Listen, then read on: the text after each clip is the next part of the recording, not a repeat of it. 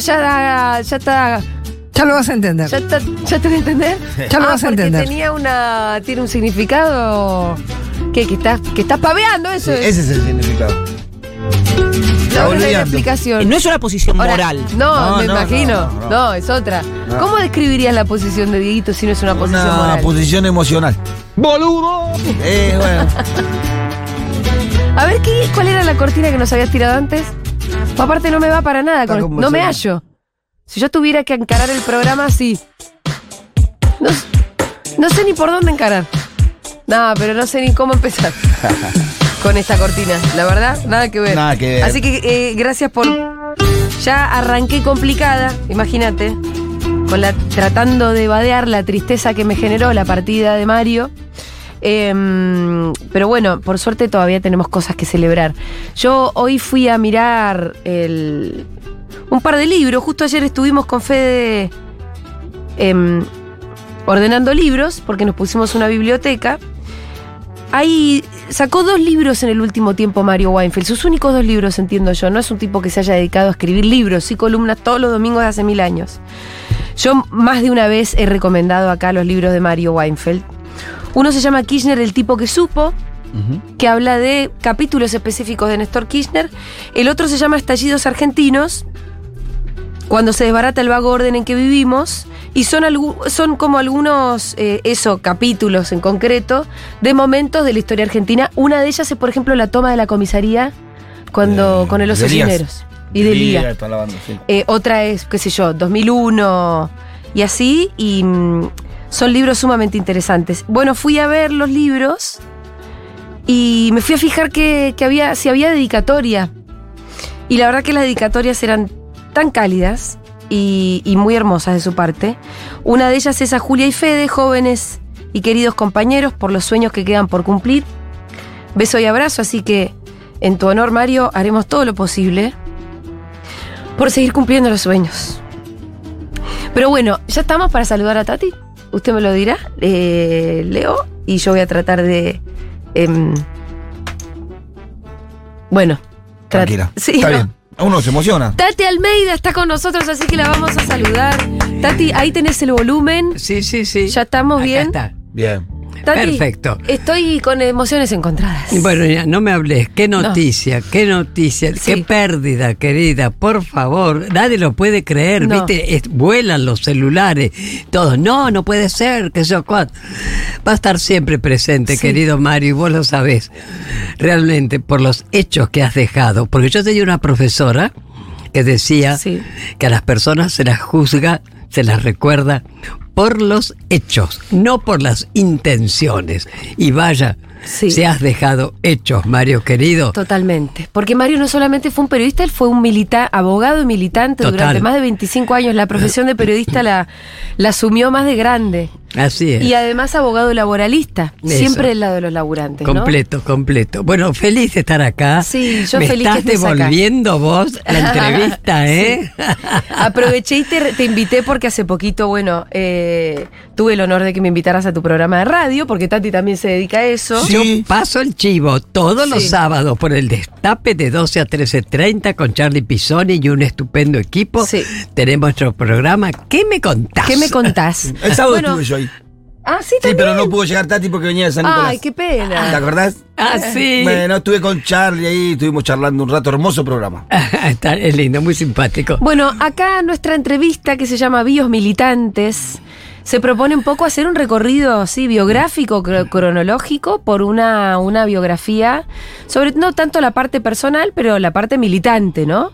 Que un poco siempre se mezcla todo. Mm, Eh, sí. Y en tu caso, además, ni hablar que, como vos siempre decís, a vos te arrojó la a la militancia la desaparición de Alejandro, Es ¿no? que Alejandro me parió. Alejandro Almeida parió. Sí. A Tati Almeida, ¿viste? Es así, así lo siento, ¿no? Pero vayamos un poquito más atrás, porque yo estuve, bueno, vos sabés que soy muy amiga de Manu, uno Sí. de tus tantos nietos. Eh, y Manu, le pregunté un poquito por tu infancia, ¿no? Me dijo que habías tenido una infancia muy libre, en Salta andando a caballo. No, Salta no. Ah, ¿no? En Mendoza. Perdón, en Mendoza. Bueno, Manu, mala tuya. Se confunde porque como mi padre era ah, salteño, perfecto. mi madre entrerriana, Sí. este, y mirá lo que son las vueltas de la vida. Bueno, yo tengo tres hijos, Jorge, Sí. Alejandro y María Fabiana, ¿no? Jorge, el mayor, bueno, cuando quedé embarazada dijimos, Sí. bueno, el nombre como se usaba antes, como el padre, Sí.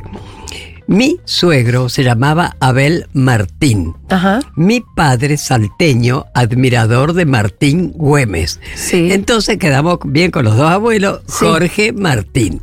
Nos gustó lo del Martín. Nuevamente digo, bueno, si es varón, Alejandro Martín. ¿Qué te cuento?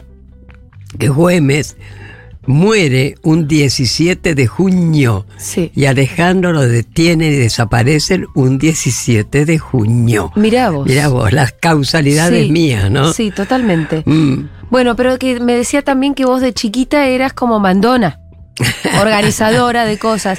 Que uno puede encontrar ahí, si bien vos decís, bueno, a mí me, me, me parió Alejandro, ¿no? Mi militancia, ya vamos a llegar a ese lugar.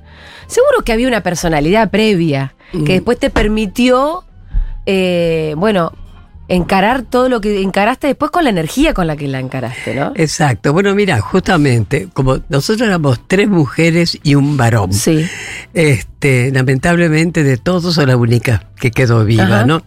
Eh, mi padre, militar, sí. teniente coronel de caballería. Eh, mi hermano, coronel. Los hermanos de mi ex marido, oficiales de ejército. Familia militar, Y totalmente. dos de los maridos de mi hermana, de mis hermanas, los dos oficiales de aeronáutica. Buah, yo me crié en ese ambiente. Sí. Eso ya lo contaremos después. Sí. A raíz de los pases que tenía mi padre, mi padre murió en el año 1961, ¿viste? Sí. Bueno, eh, los pases era- han sido en Mendoza.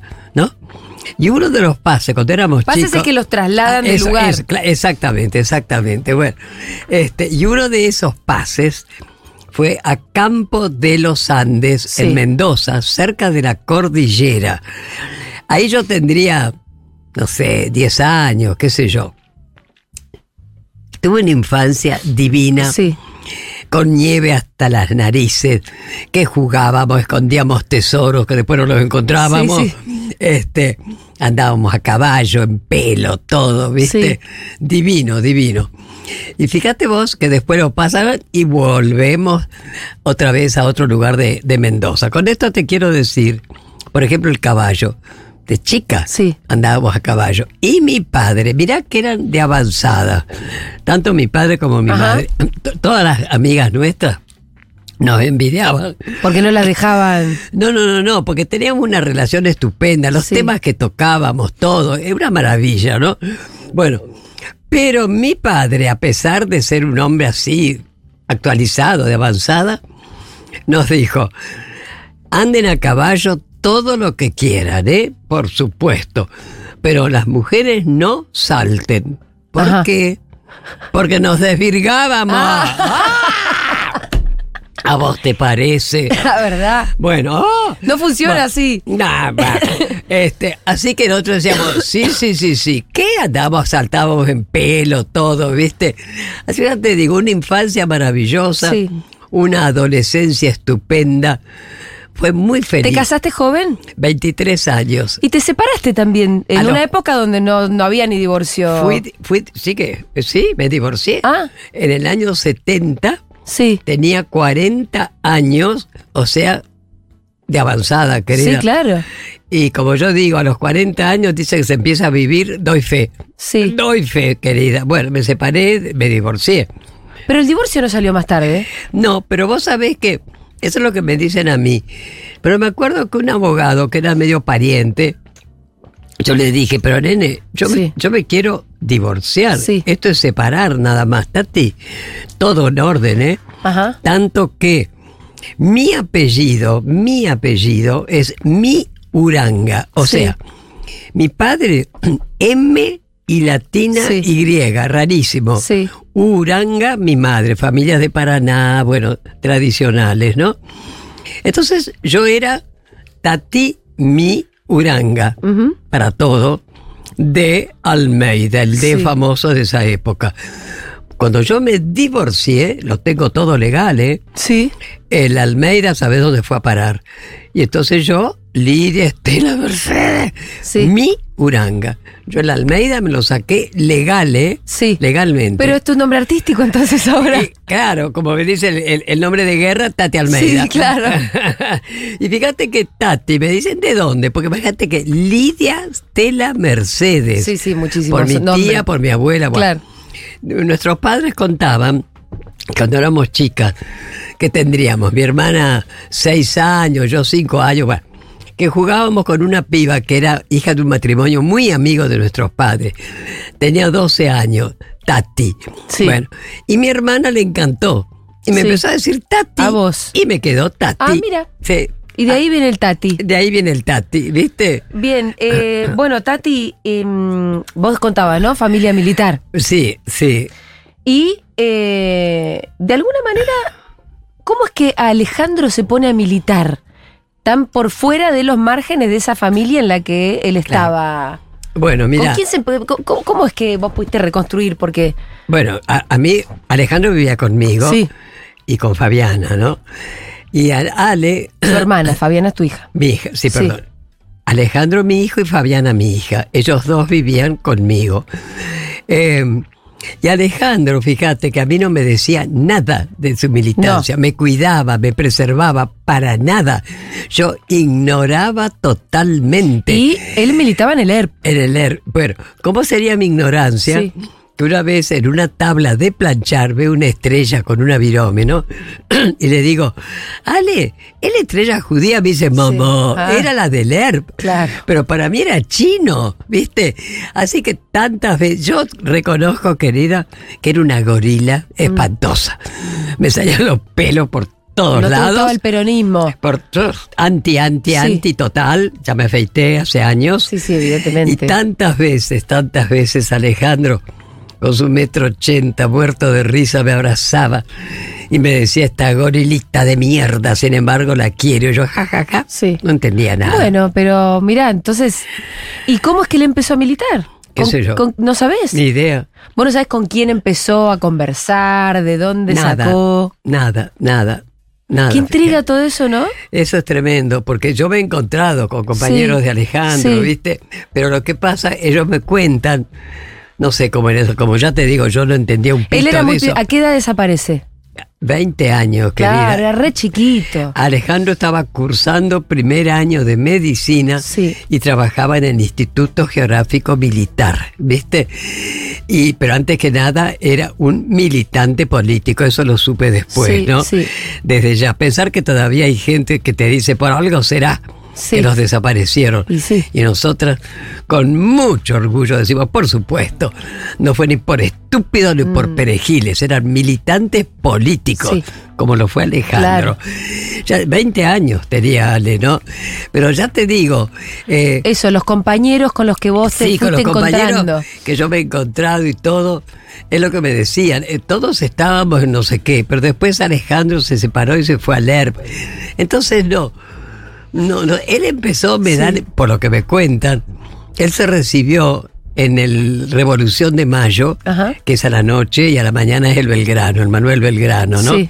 Que los otros días justamente con ocho de sus compañeros salimos porque fueron no sé cuántos años que tomaron el colegio, ¿viste? Sí. Bueno, entonces ahí estábamos otra vez, ya lo hemos hecho, charlando.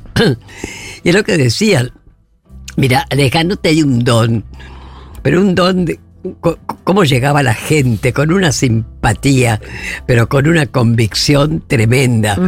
Y él estaba en el no sé qué, y después es como que él se fue de, de, de, de, de ese grupo. Sí. Y bueno, ya te digo, así que yo en realidad no sé, porque después, cuando la militancia, militancia de Ale, se ve como que se separaron, ¿viste?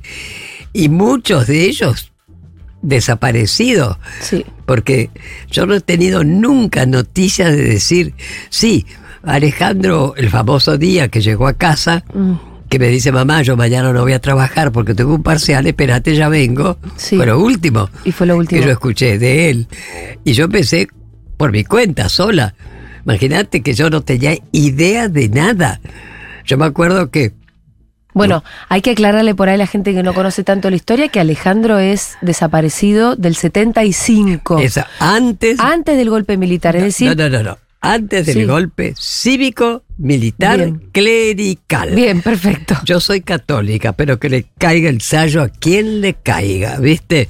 Efectivamente, 75, López Rega. López Rega. Triple A, Isabelita, que ya era un títere. Sí. Pero la cantidad, por eso a mí me costó mucho, ¿eh? Cuando hablan de la dictadura 76, pare la mano.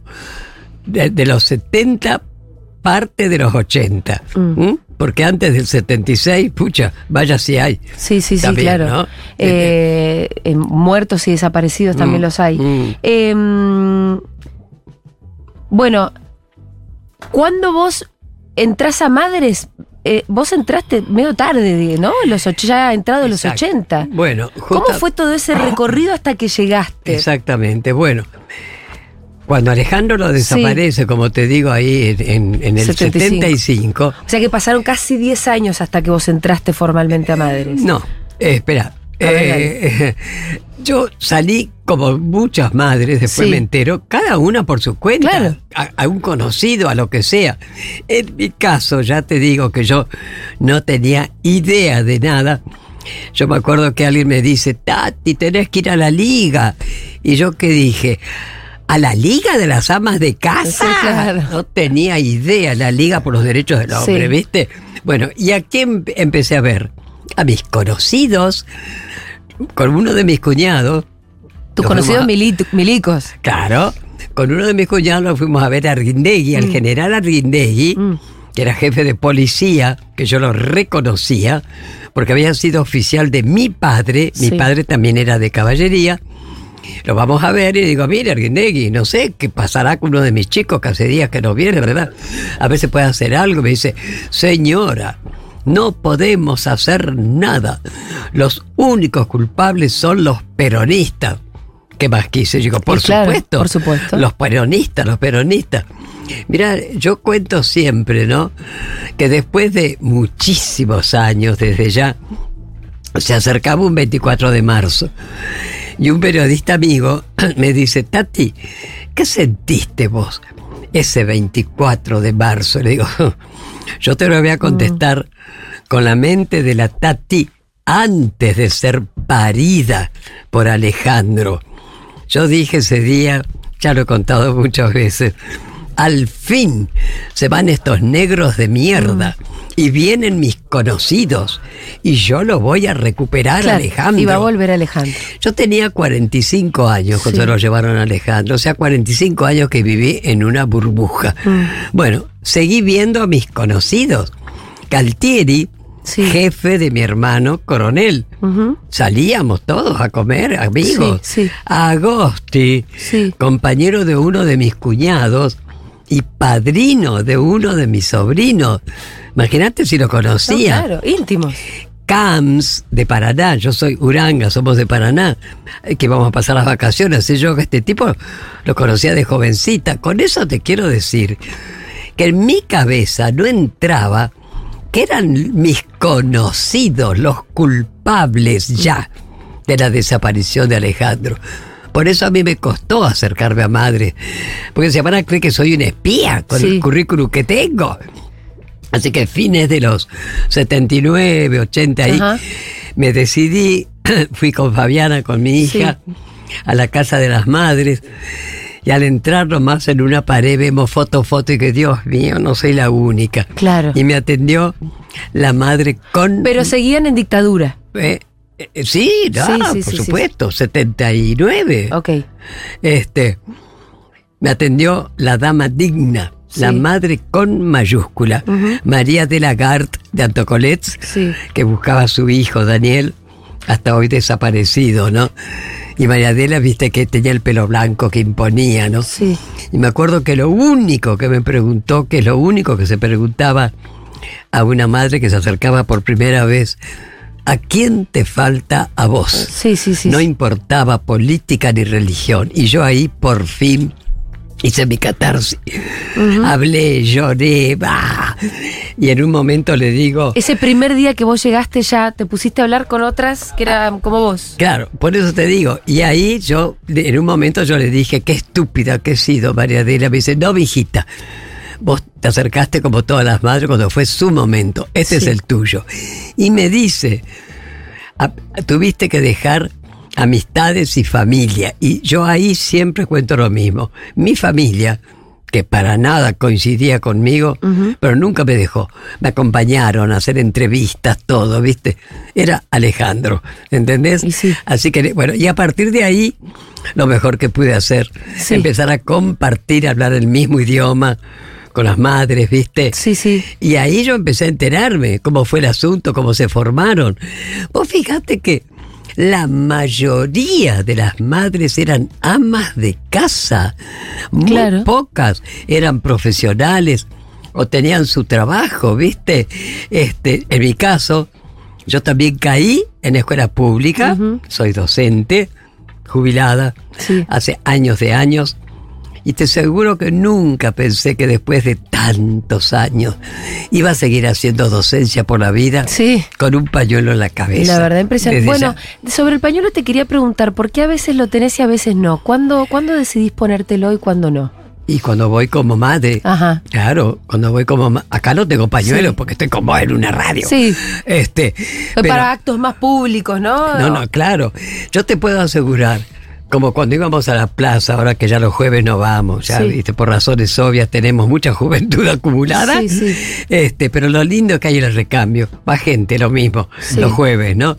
Este, pero yo me pongo el pañuelo y es, ah, acá estoy. Sí. ¿Viste? Lo sentís como una, como la capa de un Ay, sí, superhéroe. total, total, ¿viste? Sí, sí. Además, te también otra cosa Qué muy fuerte eso.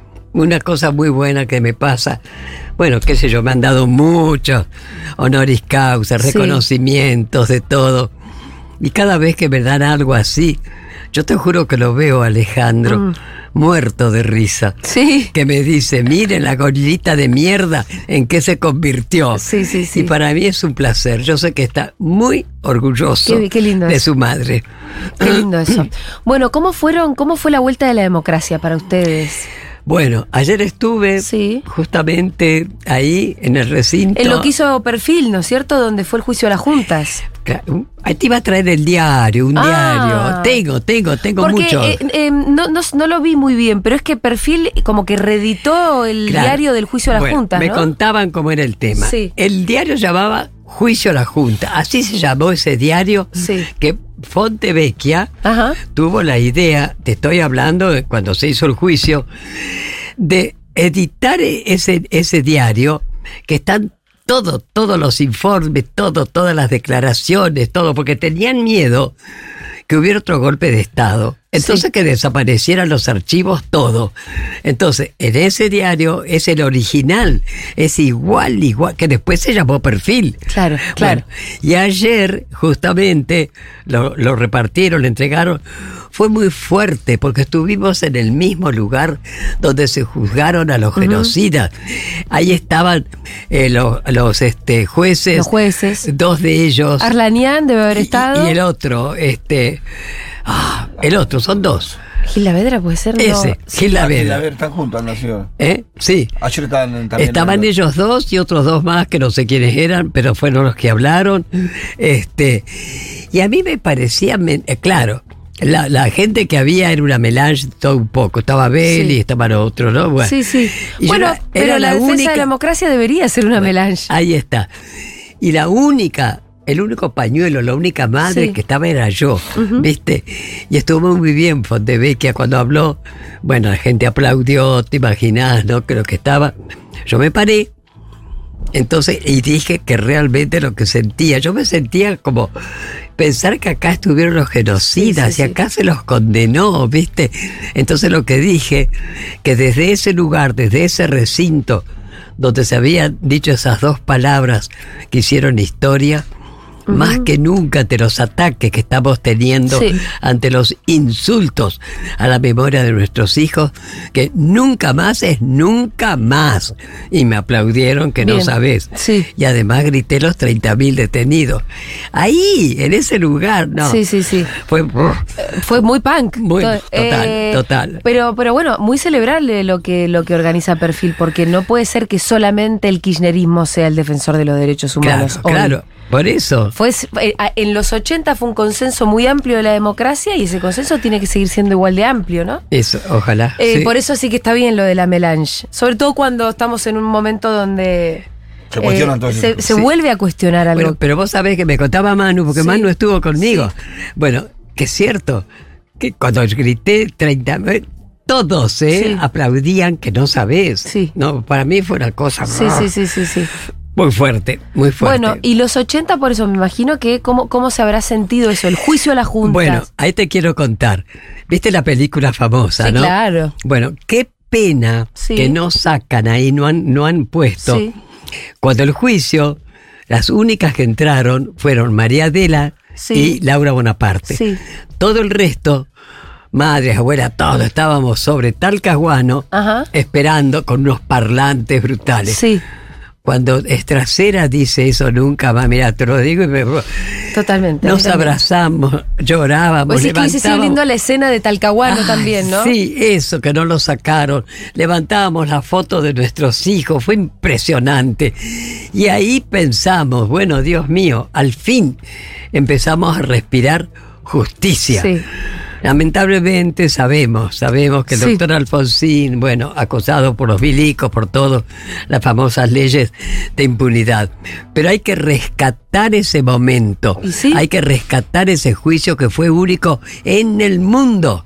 Porque por primera vez civiles condenaron a militares. ¿Viste?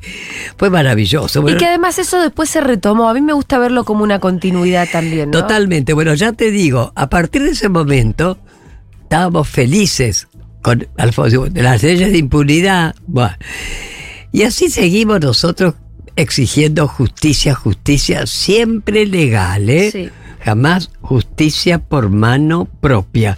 Y no lo lográbamos.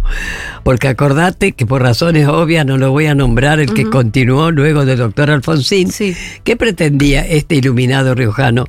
Primero que dejó libertad y absolvió a todos los que habían sido condenados. Y además quería tirar la ex ESMA abajo y hacer el gran parque de la reconciliación. ¿Qué reconciliación? Ni olvido ni perdón, cárcel común y perpetua a los genocidas y sus cómplices. Eh, Tati, me interesa cómo atravesaron ustedes la década del 90. Mm. Porque bueno, fue la década de la impunidad, ¿no? Además de, de, de- de vuelta eh, con el propósito de instalar un modelo económico que era el mismo de la dictadura. Eh, porque los 90, bueno, yo me acordaba hoy de un gran festival que se hace en Ferro. Bueno, ahora te cuento.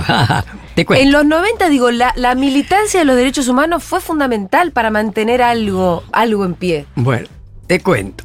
Eh, nosotras, eh, en el año 86, nos separamos del grupo de Bonafini. Sí. Eh, o sea, las fundadoras del movimiento de madre, que no fui yo, se separaron de Bonafini y las que tuvimos de acuerdo. Por eso nos llamamos Madre Plaza de Mayo, línea fundadora. Enseguida fuimos reconocidas por el resto de los organismos. Pero nos retiramos sin casa, sin dinero, sin nada. Eran tres años recién de la democracia y no íbamos a dar pasto para la gente, Sí. ¿viste? Bueno, entonces nos reuníamos en las casas nuestras, de las madres, ¿no? Claro. Hasta que terminamos reuniéndonos en, como un altillo ahí en el Serpaj. Eh, pero era una escalera tenebrosa que muchas madres ni iban. Un día que estábamos allí... Una de- escalera tenebrosa del Serpaj Sí. me, me causa bueno, gracia. Este, estábamos ahí con las madres y llegan un grupo de siete jóvenes. Jorgito Borresi, Sí. este, María Morelli, eh, Marisa Sadi, Manolo, eh, Nati Bermejo, eh, ah, bueno, siete. Llega un, un grupo de jóvenes Un grupo de jóvenes militantes. Y al eso- altillo del Serpaj. al altillo, sí. Entonces dicen, che, No puede ser, déjense de joder. Usted tiene que tener casa propia. Mm. Así que vamos a organizar algo para empezar a juntar guita y que se puedan comprar la casa. Y se formó la comisión Pro Casa Madre de Plaza de Mayo, línea Sí. fundadora. ¿Quién se puso al frente? Yo. Sí. Y yo siempre cuento, en lo que vos decías, yo siempre tuve, no sé, un poder de organización, viste, qué sé yo. Bueno, en el colegio, en el normal, cuando empezamos a, a juntar dinero para el viaje de fin de año, Sí. se formó una comisión. ¿Quién se puso al frente? Yo. Bien. Con los años, yo me pongo al frente de esa. Y empezamos a hacer recitales, rifas de todo. Hasta que decidimos hacer algo grande que fue en Ferro, que se cumplía no me acuerdo cuántos años incluso de, del golpe. Bueno, fue maravilloso. ¿Quiénes tocaron? ¿Tocó Milanés? Bueno, vino Pablo Milanés, Joan Manuel Serrat especialmente vino, cantó Sí. y se fue, porque estaba de gira. Sí. Bueno, Lucio Alfiz, que falleció lamentablemente, él era el que coordinó todo, todo, no nos cobró un peso. El, este, el- ¿cómo era? Este, ay, que tenía todo, los afiches, todo, todo lo llenó Buenos Aires, no nos cobró un peso hoy, que murió. Ahora no, no sé de quién será que estás hablando. Eh, ah, famoso. Bueno, bueno, importa. les dieron una mano entre mucha gente importante. total- Y vos sabés que en un momento Lucio nos dice, están vendidas todas las entradas. Sí. Todo, ¿Te acordás todo, cuánto todo. salía la- ¿Sabés? la no me entrada? acuerdo, no me acuerdo. Eh, está todo vendido. ¿Sabés cuántas, Tati? 30 mil. Oh. No, le digo, ahí estaban, ahí Sí. Mm. estaban los 30 mil.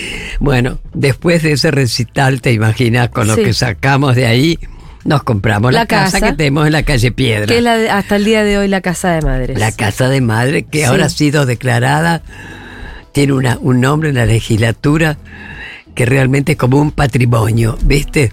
Nuestros Sí. departamentos de ahí, de la calle Piedra, que ya lo vamos a inaugurar, ya te vas a enterar. ¿eh? Bueno, otra ¿se va a reinaugurar? Eh, se va a reinaugurar por ese motivo, Sí. que le vamos a poner una placa.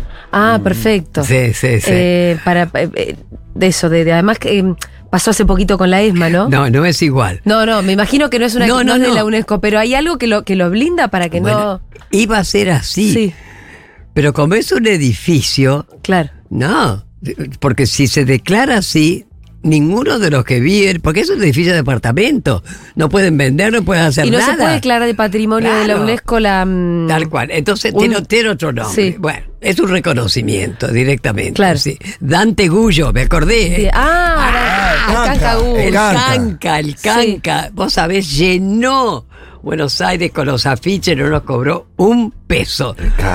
Fue maravilloso. Y, y, y de los 90, ¿qué más te, qué más te quedó? Los, los scratches. Bueno, la ¿De qué aparición, otra cosa? la aparición de los hijos, ¿qué te parece? Los pibes. De los nietos. Eran, no, no, Ah. hijos de desaparecidos, los hijos de los desaparecidos, no los nietos.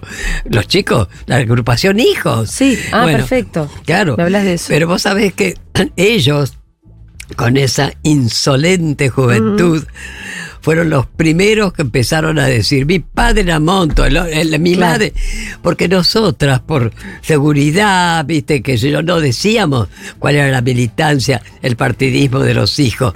Y ellos fueron los primeros que empezaron.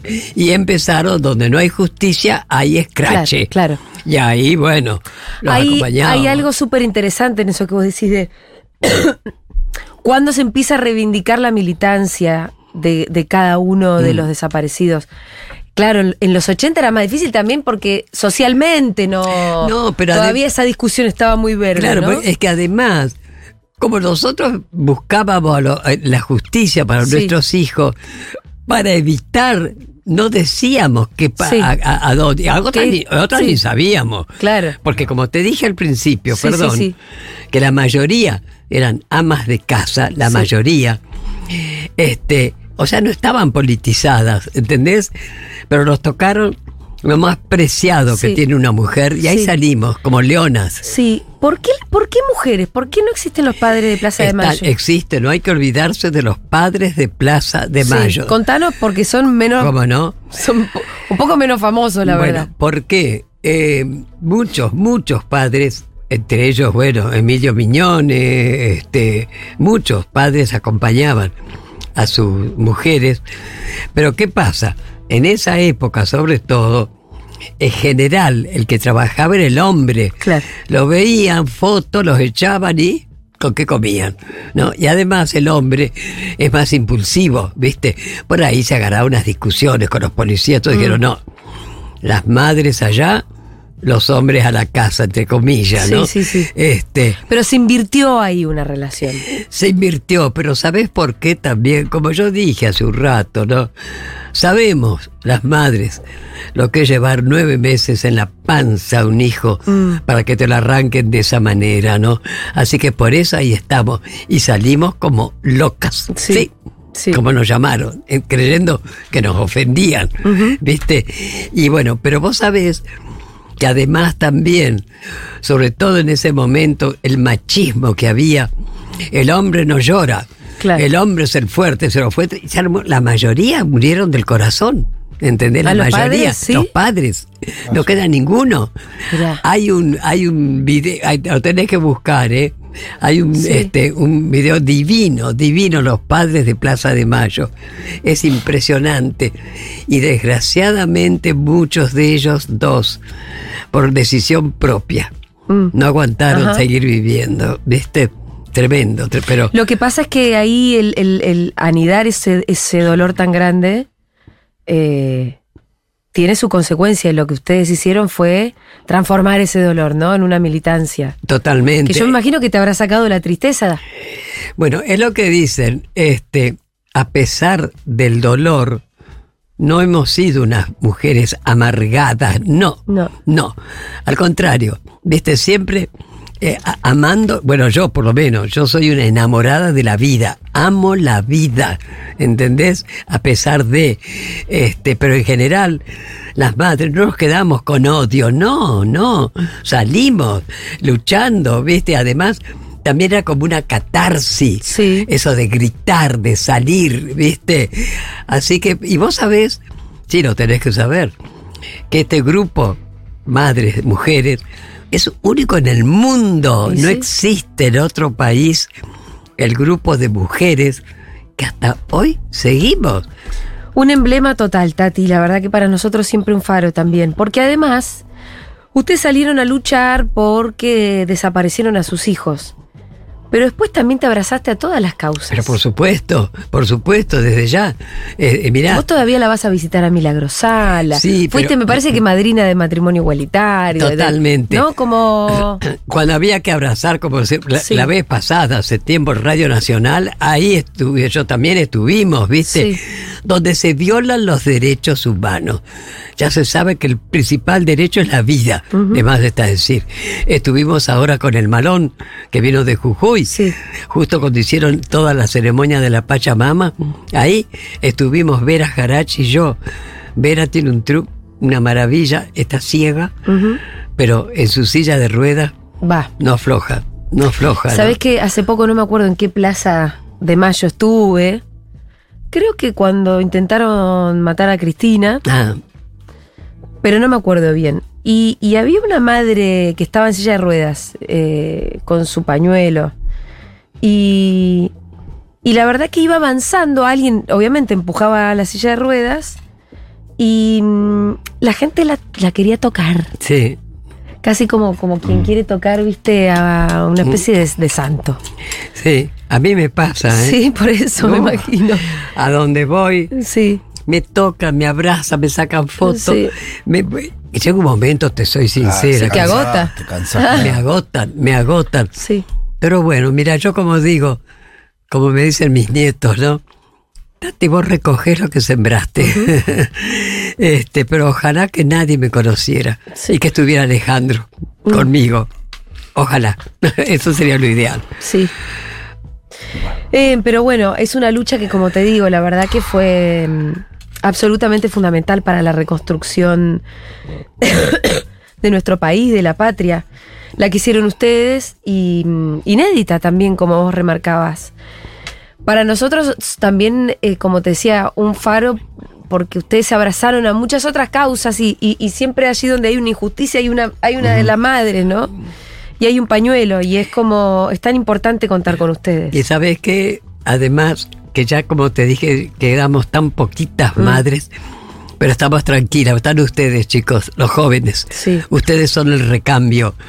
Esa militancia maravillosa que te muestran. Mirá que yo voy a, a lugares, a colegios, a todos lados. Es fantástico. Mm. El recambio son ustedes. Es el compromiso que tienen con los 30.000 y los vemos, lo ponen en práctica. No es de la boca para afuera, ¿viste? Eso es lo importante. Por eso estamos tranquilas. Sí. Porque ustedes son los que van a continuar Vos, cuando ya no estemos. Eh, no quiero entrar en temas así demasiado amargos, pero ¿estás tranquila em, con este nuevo panorama político que hay?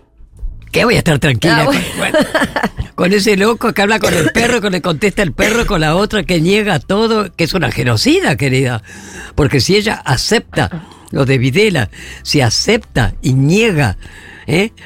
¿dónde están los dos demonios? Es un demonio que tiró vivas a nuestras queridas madres, a las monjas francesas y a tantos de nuestros hijos.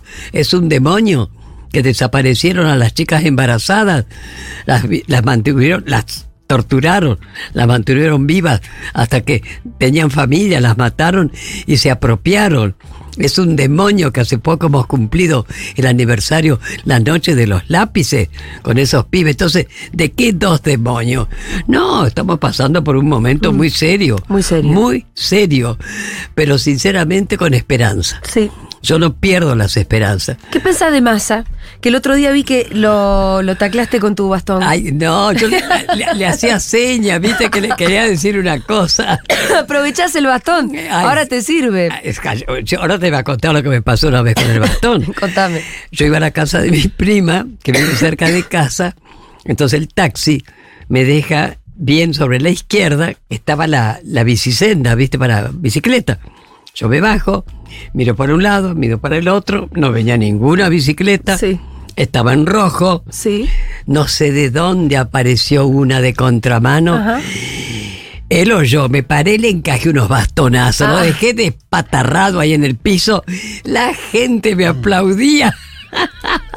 Pero vos te salvaste con el bastón. Claro, si no me tira, ¿te Claro, imaginas? claro. Tengo 93 años, mucha juventud acumulada, querida. Mucha juventud Claro, acumulada. Y hay que cuidarse. Bueno, ¿y qué le querías decir que lo estaba No, bastoneando? no sé qué era, ¿viste? Sí. No, sinceramente yo tengo mucha esperanza. ¿Sí? Con masa, sí. Además, tenemos un gran agradecimiento. Te cuento por qué. Sí, decime. Cuando Giancarlo Seraudo, romano, él es italiano, este pibe fotógrafo que tiene mucha familia acá y siempre viene, Sí, hace añares, él vino, la conoció a Miriam Lewy sí. y hablando, y yo estaba, dice, escúchenme, si acá hubo vuelos de la muerte, ¿dónde están los aviones y los pilotos? Y, y encontraron, bueno, es impresionante todo lo que investigaron. Estuvo Miriam sentada en esa silla y nos contó esa historia. Bueno, justamente, ¿no Sí. es cierto? Bueno, quiere decir que... Y ahí, después de un tiempo, con Mabel Cariaga, hija de, de, de Azu- de esta- la hija de Azucena, y el marido de Mabel, los cuatro, hace como cuatro, van a ser cinco años, empezamos a ver a todos, a las autoridades a todos. Queríamos traer ese avión acá, porque el avión tenía que estar aquí que sí, que no, que cuánto costará, qué sé yo. Bueno, este pibe actualizó. El Tano. El Tano, sí, Giancarlo actualizó el precio bien de lo que hoy salía, dónde estaba, todo, todo, todo. Una carpeta. Entonces yo le digo a los chicos, vamos a verlo a Massa. Es el ministro de Economía. ¿Qué a ver qué pasa. Lo llamo, vamos a ir, bueno. Entonces, Babel le llevó toda la carpeta y mientras Babel hablaba, él estaba con el celular, tiqui, tiqui, tiqui, tiqui. Yo se lo dije a él. Sí. Y yo dije, pero este boludo ni nos atiende. bueno, cuando termino de hablar hace así, tac, lo vamos a comprar. Y así fue. Él el teléfono no es que estaba chateando con la señora, estaba buscando el Eh, avión. Claro, estaba averiguando los precios, qué sé yo lo que estaba. Pero vos sabés qué maravilla, y así fue.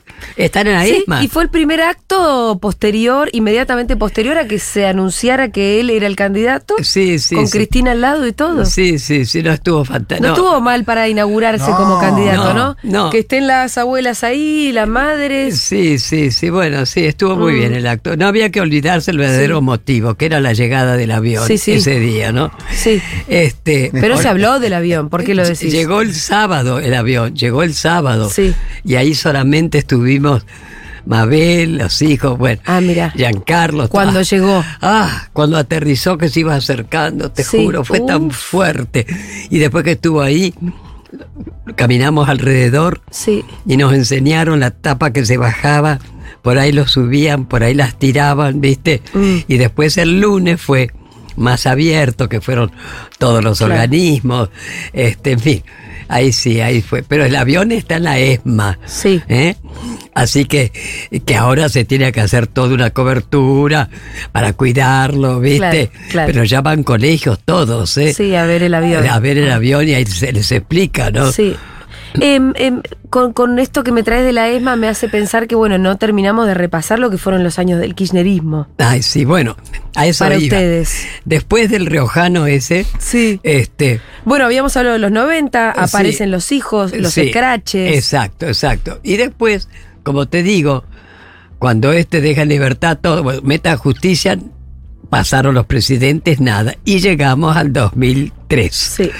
cuando nuestro otro hijo, como así lo reconoció Néstor, ¿no es cierto? Que se sentía hijo de las madres y las abuelas de Plaza de Mayo, fue Néstor el primer presidente que nos escuchó, no que nos recibió, todos nos recibían, que nos escuchó. De verdad. Fue el primer Mm. presidente que tomó los derechos humanos como política de Estado, no de un gobierno. Te voy a contar algo que te va a divertir. Eh, yo estudiaba periodismo en TEA Mm. Y en TEA hay una materia que es casi es como una conferencia de prensa, se llama IPI. Quienes hicieron TEA se la acuerdan. Eh, entonces se invitan a, a alguna, alguna algún referente, algún famoso, y todos los alumnos hacemos como las preguntas y después hay que escribir la nota a partir de esa conferencia de Yo he prensa. ido, me han invitado. Y yo estuve Ah, mira. eh, como estudiante en una conferencia que vos fuiste. Y mirá la pregunta que te hice yo. Yo era joven y todavía descreída, descreída del kirchnerismo. Eras joven, eras más joven, dejate Eh, jorobar, bueno, hombre. era más joven que ahora, pero era una descreída del kirchnerismo, los primeros años del kirchnerismo, ¿no? Entonces yo te pregunté, te dije, ¿no te parece que hay un acto de demagogia con toda esta política de derechos humanos que lleva adelante? Mira qué boluda. Bueno. Esta política de derechos humanos que lleva adelante el kirchnerismo, vos me dijiste, nena. La agenda nuestra no, hacía, no le hacía falta, vos me explicaste, ¿no? Como la llegada de Néstor, no es que le hacía falta recoger esa bandera. No, no, lo hizo por pura convicción. Claro, claro. Porque es lo que creía que correspondía. Bueno, justamente como te decía, Y yo ahí te juro que cuando vos me contestaste me iluminé. Dije, no, es verdad. No es demagogia porque había que asumir algo también. Claro. No es que era una agenda masiva, que había No. marchas que estaban reclamando que se vuelvan a hacer los juicios. Qué lindo lo que acabas de decir. Juana Morín, Sí. ¿eh? él siempre cuenta, Conductor de esta radio. exacta, divino, Mm. él cuenta siempre que él estaba en quinto año en el colegio y yo fui a dar una charla. Sí. Y que después que me escuchó dijo, ay no, ahí está, yo tengo que militar también. Sí, sí, sí. Bueno, es que con estas historias me imagino que vos decís, vale la pena todas las veces que yo voy a las charlas y estoy, porque hay alguno Sí, al que tal vez se le enciende algo y quien te dice que incluso pueda construir exacto. a partir de eso un camino y una... Y hablando Una de, vida Nés- militante. de Néstor Kirchner, como te digo, que fue el primero que tomó los derechos humanos, pero además también derogó las leyes de impunidad. Claro. Y fueron, porque Cristina siguió la misma política. Bueno, esos 10 años de tranquilidad que nadie Sí. le faltó el respeto a nuestros hijos, realmente los juicios como nunca. Y bueno, sabemos, después llegó la primera pandemia, ¿no? Sí, con sí. Macri y compañía, Y un demás. desastre, un desastre. Y Vos te juntaste con Macri igual cuando no, yo dije que no voy. Ah, por- vos no fuiste. Yo dije, si voy, vomito. Ah. Así que no fui. No, no, no, no. Me Bueno, quería- me querían matar. Pero alguna de tus colegas. Eh, no, eh, fue, este, bueno, fueron todos los organismos, Sí, sí, sí. Estela, todos, todos, todos, ¿viste? Pero ya te digo, no, no, no, yo te pensara Sí. que me diera la mano y no te cuento si me daba un beso. Sí. Y vos sabés, Y dicen que esa reunión no le dio pelota. no, te cuento, cuando le comentamos, yo le comenté a Cristina lo que había pasado ese día, que, que me contaron, Sí. dice que cuando hablaba, el, eh, por ejemplo, Estela estaba hablando y el tipo eh, eh, así levantaba los ojos, miraba para otro lado, así como si le Sí. importara un pito. No me extraña. Y en un momento se levantó y se fue. Y al rato volvió. ¿Y, bueno, y- cuando- y que Estela hablando sola? no, no, entonces dijeron, pues, este guarango, ¿qué ha hecho? Va. Este guaraní. Siempre, este, mi hija decía que se iba para. Sí. Bueno, Ah, bueno. ah, bueno, este, cuando le contamos a Cristina, me dice, Tati, a mí me hizo lo mismo. Dice que cuando ella lo recibe Sí. en la casa de gobierno para hacer el pase, ella hablaba y dice, te juro, dice que miraba y se levantó y se fue. Después volvió. ¿Tendrá problema de atención? Urinario no creo. No, pero qué mal, me parece que es mal educado, sobre todo. ¿no? Pero sí, hombre, por tu acordate el primer discurso. Ahora Sí. se le termina el curro a los organismos Sí, de derechos sí. humanos. Lo que habrán sentido ustedes con lo del curro, ¿no? Qué, qué falta de respeto a Pero una, a una vida entera. No, además que lo tomamos como de quién era. Mirá quién, mirá, quién hablaba de curro, quién habla de curro, ¿no? Sí. Porque lo de curro. Porque de última, viste, Victoria Villarroel es más una enemiga declarada. Ni hablemos de esa mujer. Pero el otro. Mm, un desastre, un desastre, un desastre. Así que por eso te digo, bueno, Sí. y ahí fue el gobierno que entregaron, como bien dijo Tristan Bauer, mm, como tierra arrasada estaba la Argentina. Después la pandemia, eh, qué sé yo, la guerra. No realmente ha sido un gobierno con muchas promesas que muchas no se han cumplido, ¿viste?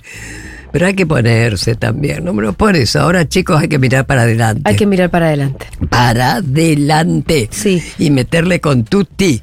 No enojarse con los pibes que lo han votado a este. Al contrario, atraerlos, explicarles, ¿viste?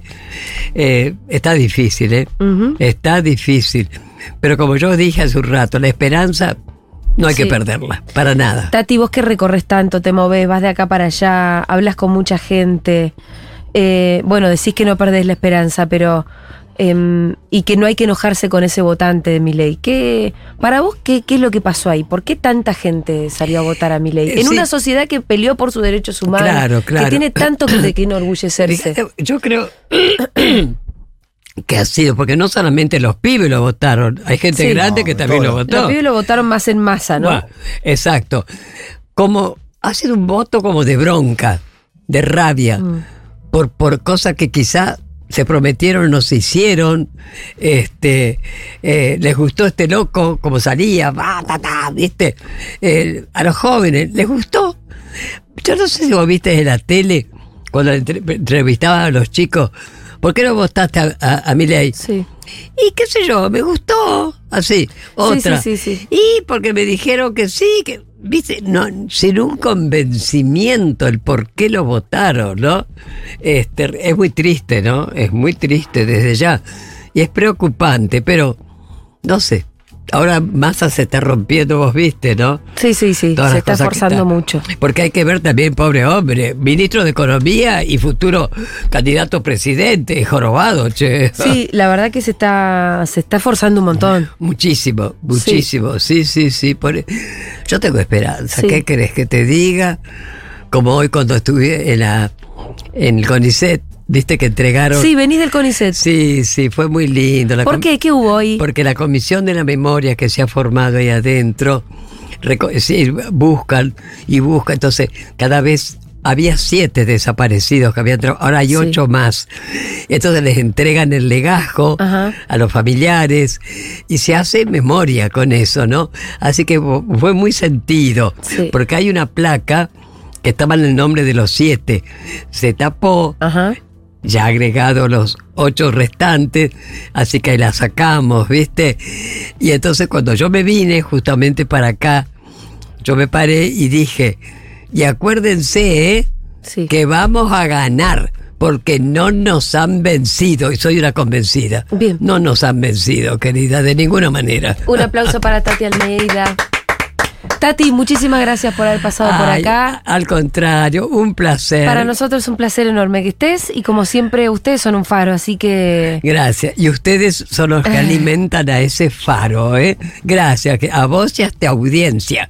Gracias, bueno, chicos. para eh, debe haber un montón de mensajitos de cualquier manera. A ver, a ver. Sí, por ahí sí. La verdad que yo te di un aplauso, pero me olvidé que seguramente habría mensajes.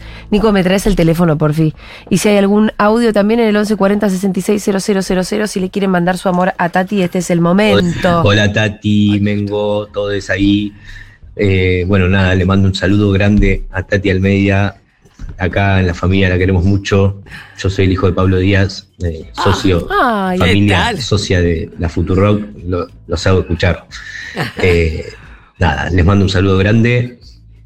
Un saludo grande, abrazo enorme a la hermosura de Tati Almeida. Muchas gracias. Hijo de Pablo Díaz, le Mira, mandamos un beso. ¿Qué tal? Beso, beso.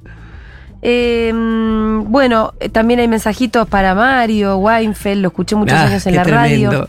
Cómo se disfrutaba en el programa de Pepe en la Futu. Mm. Eh, infinita tristeza. Bueno, Mario fy columnista en esta radio también. Mira, eso, eso. Eh, así que a nosotros nos pone tan contentos haber en algún momento pensado y, y habernos iluminado y haberlo traído. tal cual, tal Eh, cual. Qué barbaridad.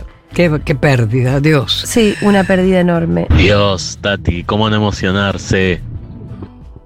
El festival en Ferro fue en los 90. Yo fui, estaba en el secundario, dice Dafne, que se Ah, está acordando.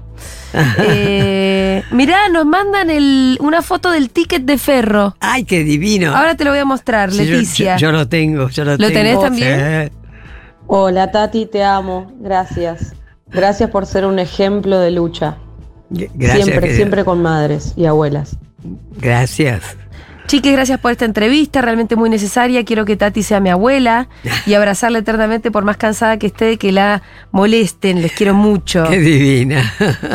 Tati, te amo, Julia, te amo, qué hermosos espacios, qué hermosas notas, qué necesario Futurock, o sea, creo que no me voy a cansar de decirlo jamás en mi vida. Muy bien. Gracias, necesaria Tati. Gracias Tati, simplemente gracias eterna, dice Soledad. Eh, te amo Tati, Hola, dice Tati, te amo, te amo, te amo, te amo mucho. Bueno, mira, está muy repetitivo realmente. Es amor lo que la gente. Qué lindo, qué lindo. Siempre Tati, nunca Macri. Eh, siempre necesario escucharla a Tati. Qué lindo, gracias. Hola Seguroles, hola Tati. Yo soy una descreída de que va a ganar masa, pero escuchándote a vos, ¿cómo perder las esperanzas? muy bien, muy bien. Bueno, ¿qué más? Eh, Qué lindo escucharles a las dos, qué, qué placer al oído, cuánta esperanza, cuánta alegría que da escuchar esas dos voces. Porque Pitu, no estuviste muy No, participativo, no, no, está la bien, verdad. pero no, la, la entrevista estaba muy, muy bien llevada, yo no tenía nada que aportar. Aparte yo estaba escuchándote más atento que la audiencia, Tati. Qué Eh, lindo, gracias. Nosotros querido. tenemos en el Instituto Villero de Formación, que es una institución que creamos. el mural. Claro, con mi compañera de vida en Ciudad Oculta, un mural tuyo inmenso en la puerta. Ay, mira, ¿qué te parece? Pará, Tati, te muestro el video ahora mismo. ¿Tenés los anteojos? tu- esa, esa imagen que está con la foto de Alejandro, Ah. nosotros la tenemos reflejada en la puerta de nuestra Che, institución. qué divino, qué lindo. Ay, borré el video, porque el otro día que hicimos el Día del Niño, había un montón de nenes jugando ahí, frente a un mural con tu cara enorme y te lo quise Qué mandar. ¿Dónde, dónde? Ciudad Oculta, Ah, acá claro. en la ciudad de Buenos Aires. Claro, sí, sí, sí, claro. como una ya ocho. iremos, ya iremos. Sí, Tati, te esperamos cuando quieras. ¿Cómo no? Lo reinauguramos, lo rejuvenecemos y lo reinauguramos. Bárbaro. Sí. Tati, sos mi referente, realmente gracias por todo y también por ir a la- al colegio de mis sobrinos, la escuela 13. Gracias a, a esa movida te, te conocen, así que gracias. Gracias, querida. La cantidad de escuelas que habrá sido, no te Uf, entiendo bien. Sí, ¿no? Qué entrevista tan valiosa y esperanzadora, gracias Tati. Redoblo mi cuota a la Futu. Bueno, Epa. gracias. Viste que acá nos bancamos con la suscripción de la gente. Claro, claro. Eh, gracias a la lucha de Alejandro, lo valió, ella despertó y nos guía gracias a él, dice Manuela. Qué divino. Te amamos. Así, con todo el corazón, tanto agradecimiento, tanta lucidez siempre. Gracias, Tati. Gracias, chicos. Eh, nada, placer.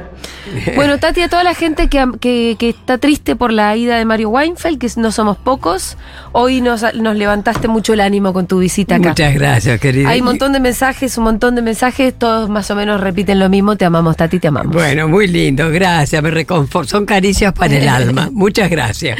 A vos, Tati, por haber pasado por acá. Gracias. Era Tati Almeida que pasó por Segurola de Habana. Espérate que-